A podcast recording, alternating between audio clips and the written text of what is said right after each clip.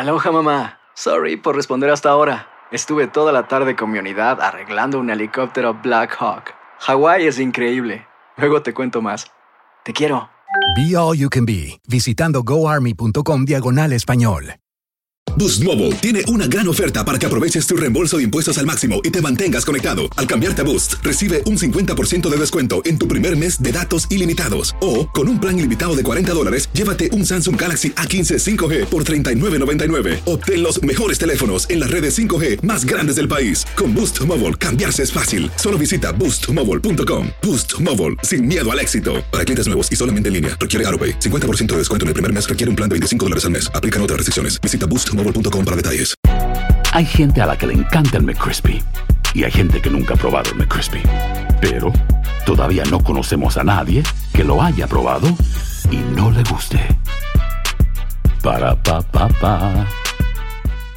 ¿No se merece tu familia lo mejor? Entonces, ¿por qué no los mejores huevos? Ahora, Egglands Best están disponibles en deliciosas opciones. Huevos clásicos, de gallina libre de jaula y orgánicos de Egglands, que ofrecen un sabor más delicioso y fresco de granja que le encantará a tu familia. En comparación con los huevos ordinarios, Egglands Best contiene la mejor nutrición como 6 veces más vitamina D, 10 veces más vitamina E y el doble de omega 3 y B12. Solo Egglands Best. Mejor sabor, mejor nutrición, mejores huevos. Visita egglandsbest.com para más información. Advertencia. Este programa contiene casos de crimen, apariciones, misterio, conspiración y violencia. El contenido de estas piezas puede ser sensible para algunos miembros del público. Aconsejamos discreción.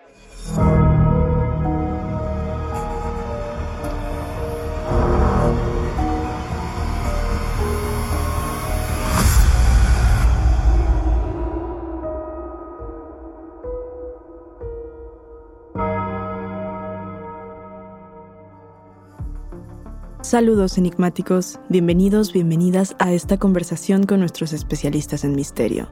Los invitamos a seguirnos en nuestras redes sociales, Instagram y Facebook, porque hoy vamos a hablar sobre creepypastas y leyendas nacidas en Internet.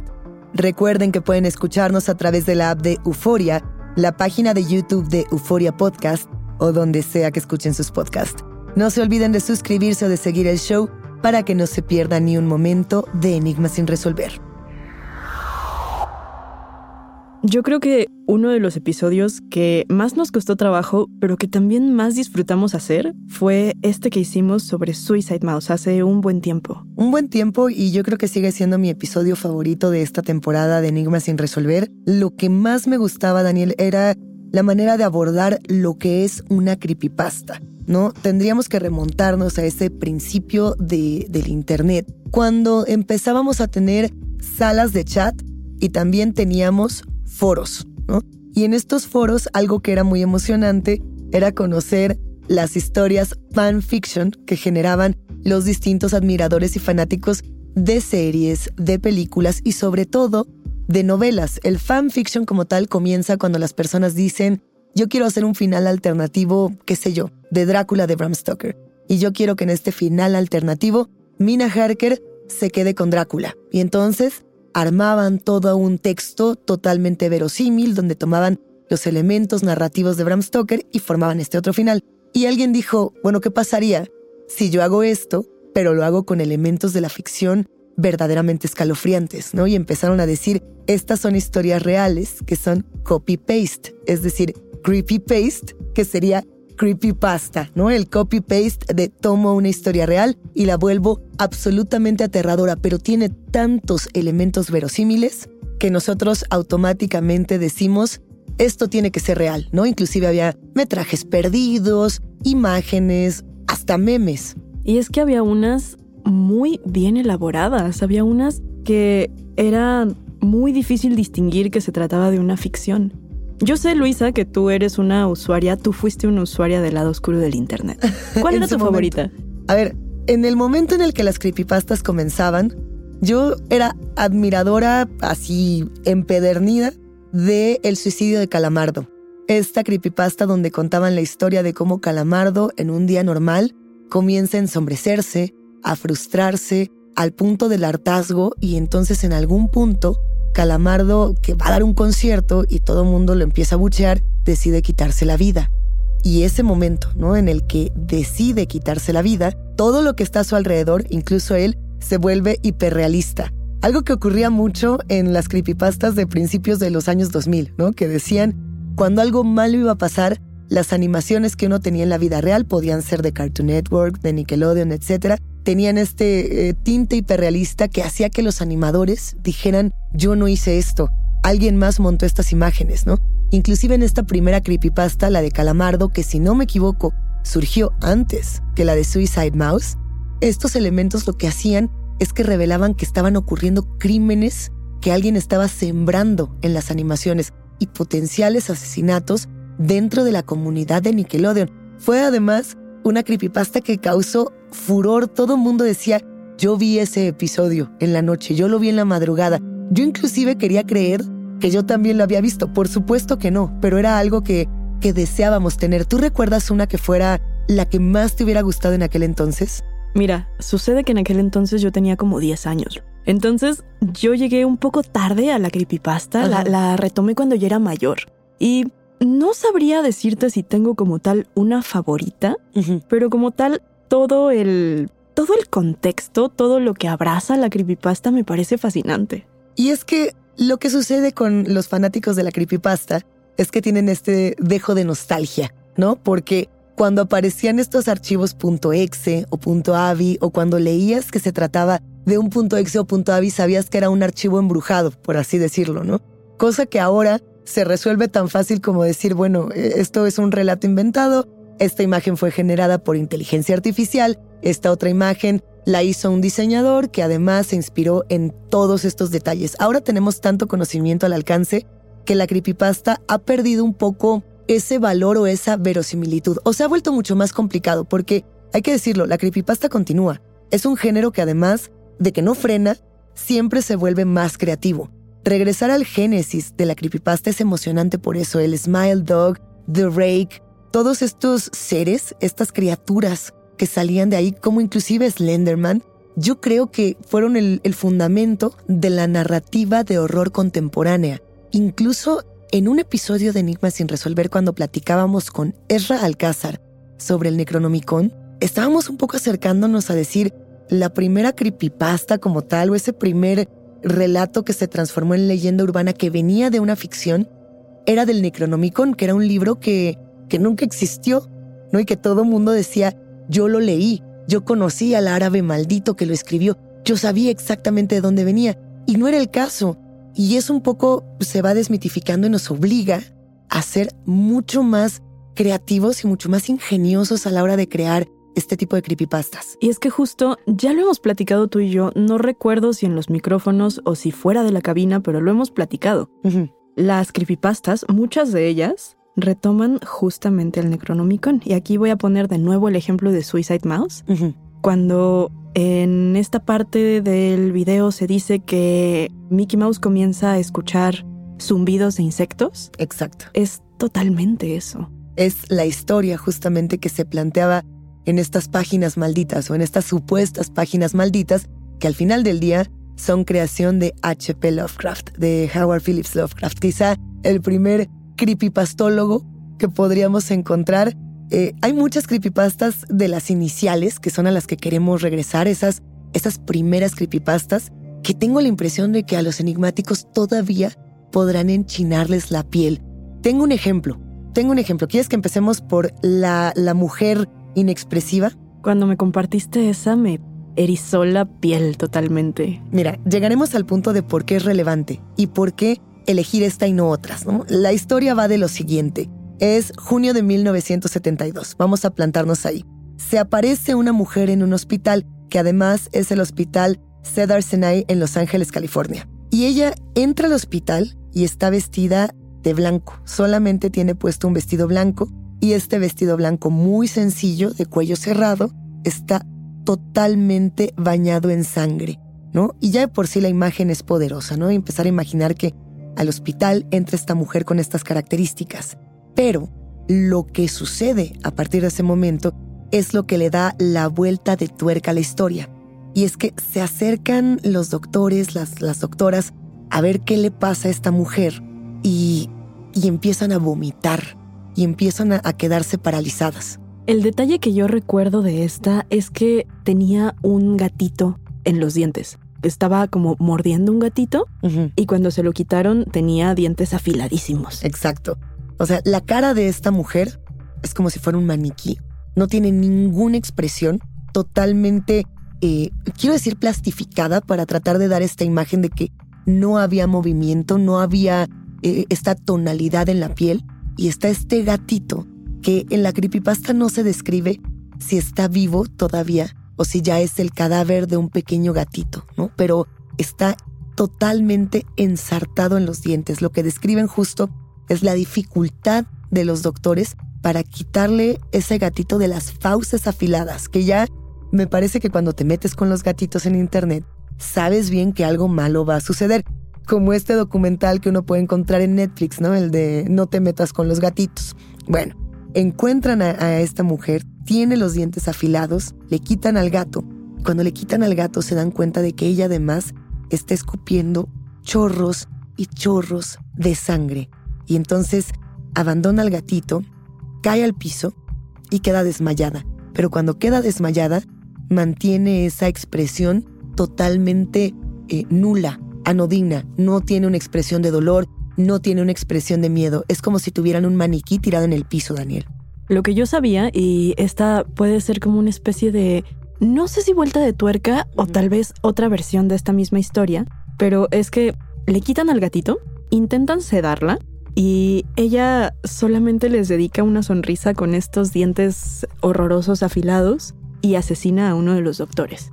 Es que, justamente, la versión 1 es que asesina a un doctor, la versión 2 es que simplemente se deja sedar, sonríe y no hace absolutamente nada. Las dos son aterradoras, ¿no?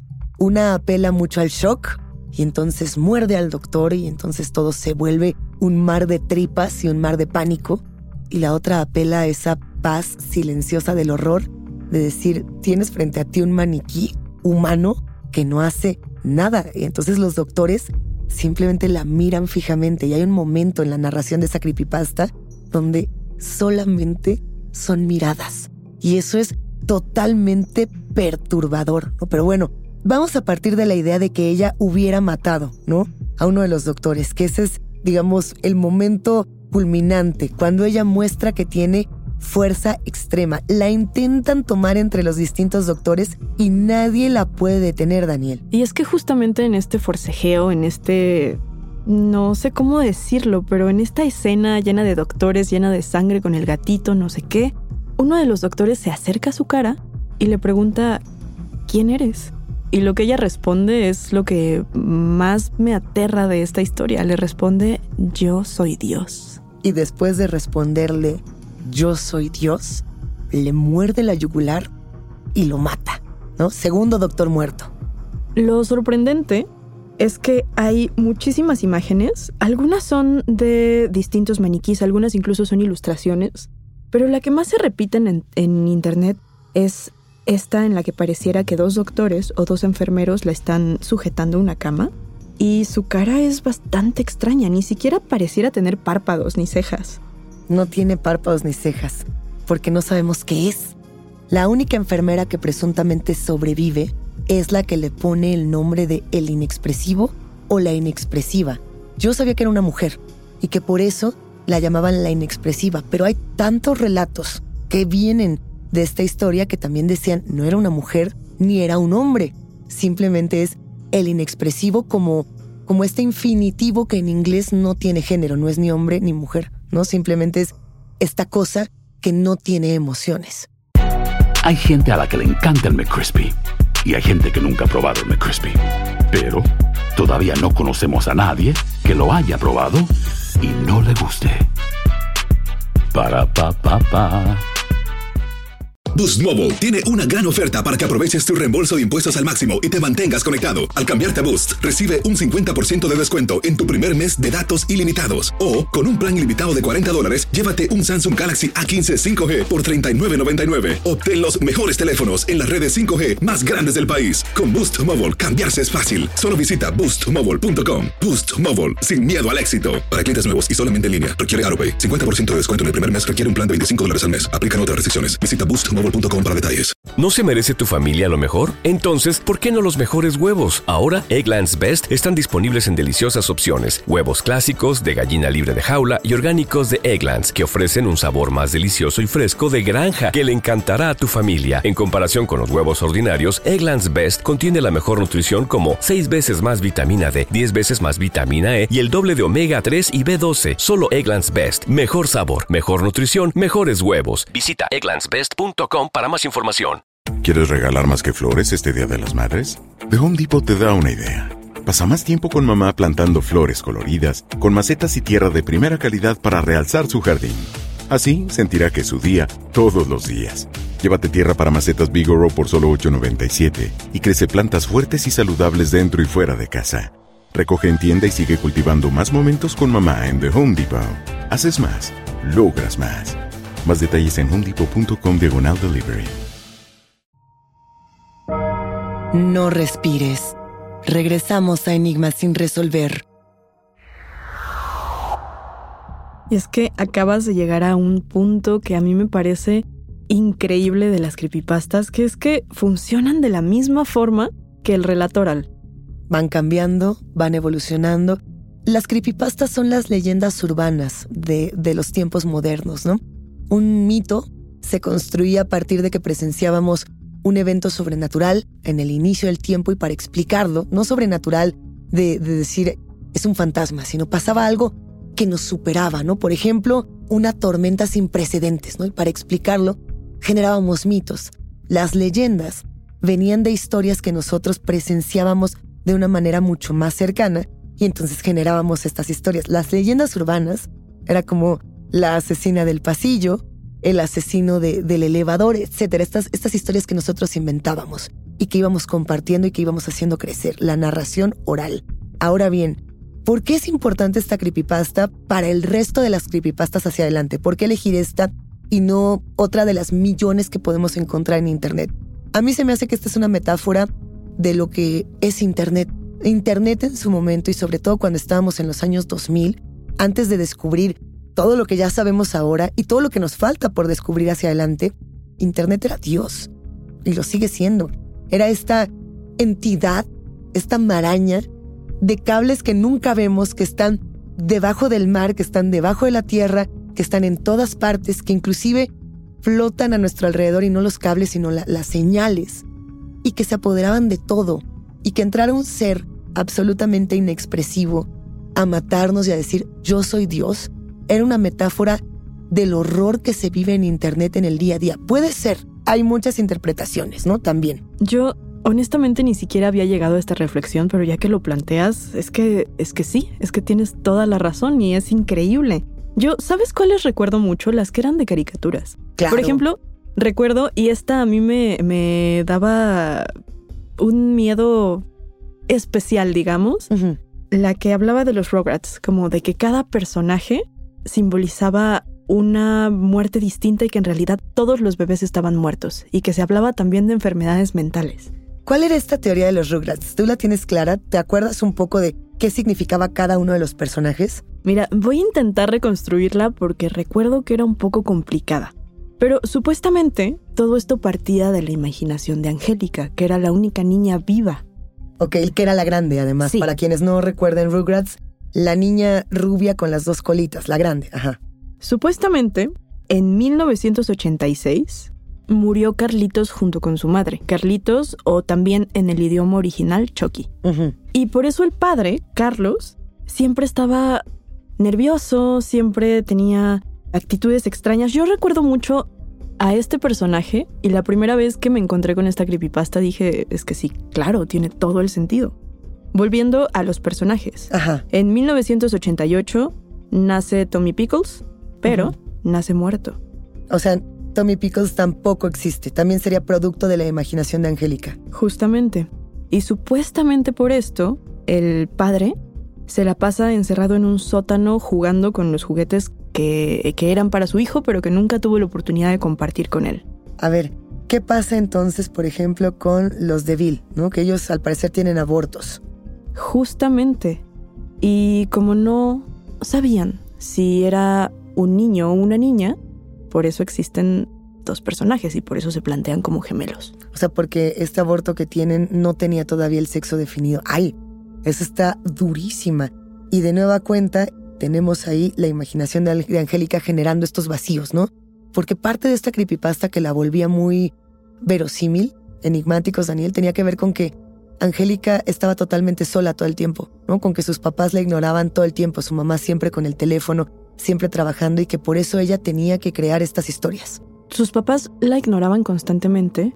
Estaba en un entorno completamente de adultos y supuestamente no Luisa. Y esta es como la parte bastante perturbadora de esta historia porque se supone que Angélica presenta principios de esquizofrenia y por eso hay una segunda parte. No sé si lo recuerdas.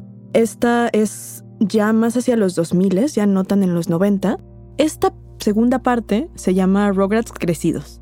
Y supuestamente ya todos son adolescentes, hacen cosas de adolescentes, tienen otro tipo de aventuras. Pero lo que cuenta esta historia es que para este punto la esquizofrenia de Angélica está muy avanzada y por eso lo sigue viendo. Y, y esta creepypasta como tal es muy relevante porque tú lo comentabas, Daniel. Aquí no estamos contando un relato. O sea, este no es un relato fabricado de una ficción. Es una especie de explicación. Sí, totalmente. Como una especie de justificación, diría yo. Y a mí me parece muy interesante esta clase de creepypasta, porque hay otras que son de esta clase. Por ejemplo, teníamos la de Ed, Eddie, Eddie, que nos decía que ellos también eran fantasmas, ¿no? Que ellos también estaban muertos.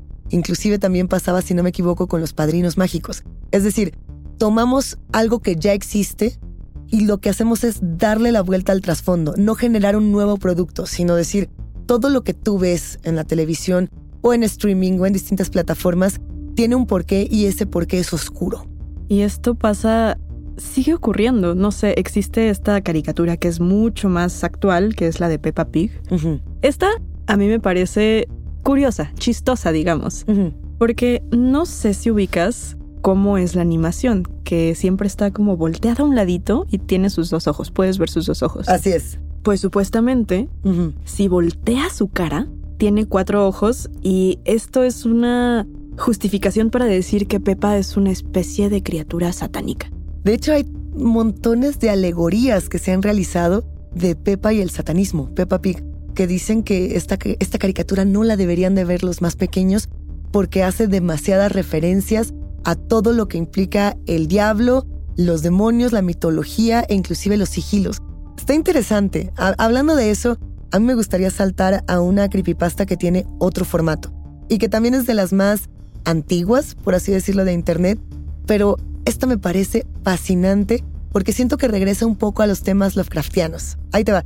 Esta se llama El infierno de Tomino. ¿Alguna vez llegaste a escuchar este nombre? Cuéntamela. Tomino, enigmáticos, les vamos a contar esta historia que circulaba en las profundidades de Internet sobre una antigua composición o poema japonés que tenía una espantosa maldición. De hecho, les vamos a leer el poema para que, para que vean por dónde va la cosa, pero primero les cuento un poquito.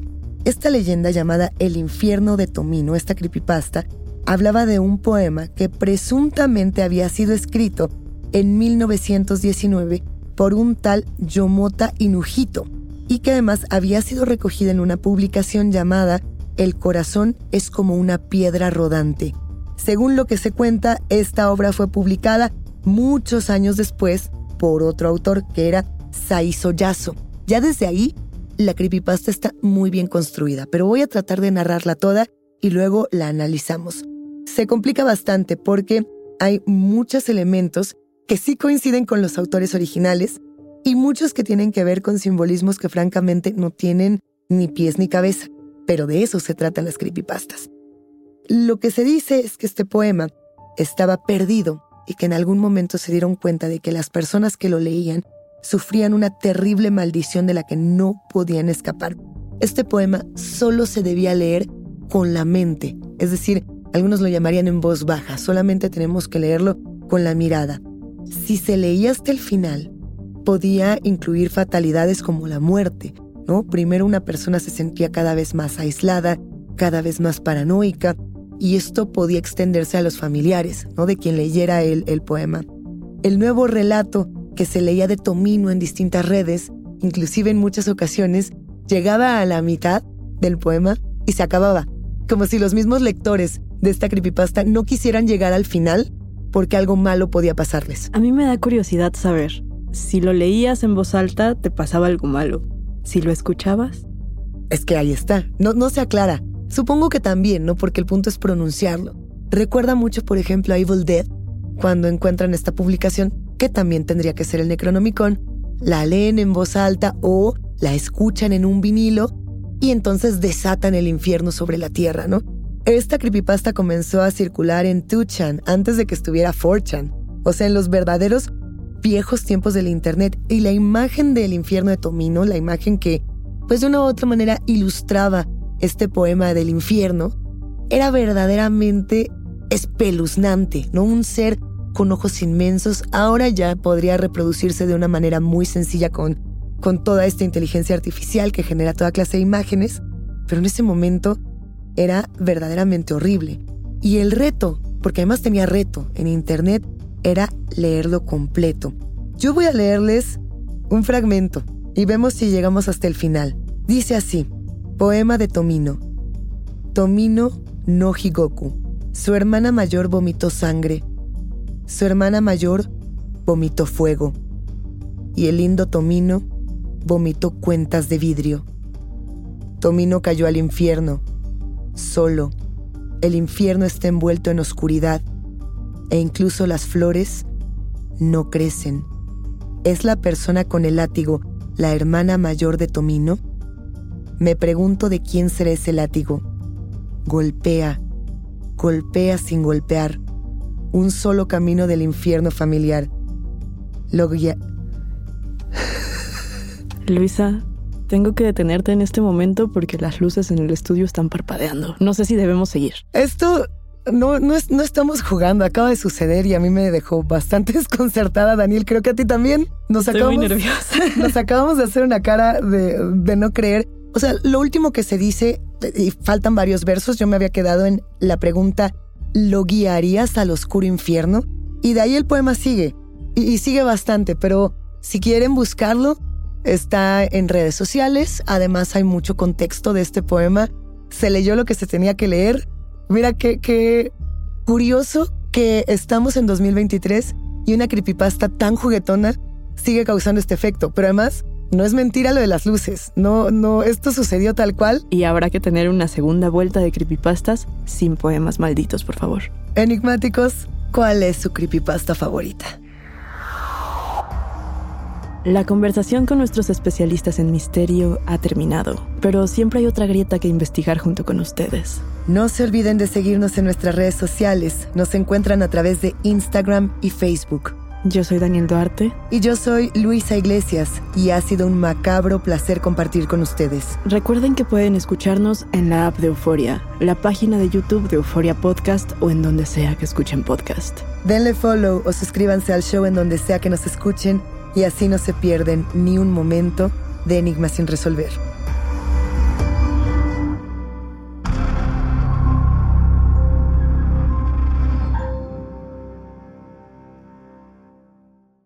Boost Mobile tiene una gran oferta para que aproveches tu reembolso de impuestos al máximo y te mantengas conectado. Al cambiarte a Boost, recibe un 50% de descuento en tu primer mes de datos ilimitados. O, con un plan ilimitado de 40 dólares, llévate un Samsung Galaxy A15 5G por $39.99. Obtén los mejores teléfonos en las redes 5G más grandes del país. Con Boost Mobile, cambiarse es fácil. Solo visita boostmobile.com. Boost Mobile, sin miedo al éxito. Para clientes nuevos y solamente en línea, requiere AroPay. 50% de descuento en el primer mes requiere un plan de 25 dólares al mes. Aplican otras restricciones. Visita boostmobile ¿Te preocupas por tu familia? Entonces, ¿por qué darles solo huevos ordinarios cuando pueden disfrutar de lo mejor? Eggland's Best, los únicos huevos con ese delicioso sabor fresco de granja, además de la mejor nutrición, como 6 veces más vitamina D, 10 veces más vitamina E y 25% menos de grasa saturada que los huevos regulares, además de muchos otros nutrientes importantes. Así que, dales los mejores huevos. Eggland's Best, mejor sabor, mejor nutrición, mejores huevos.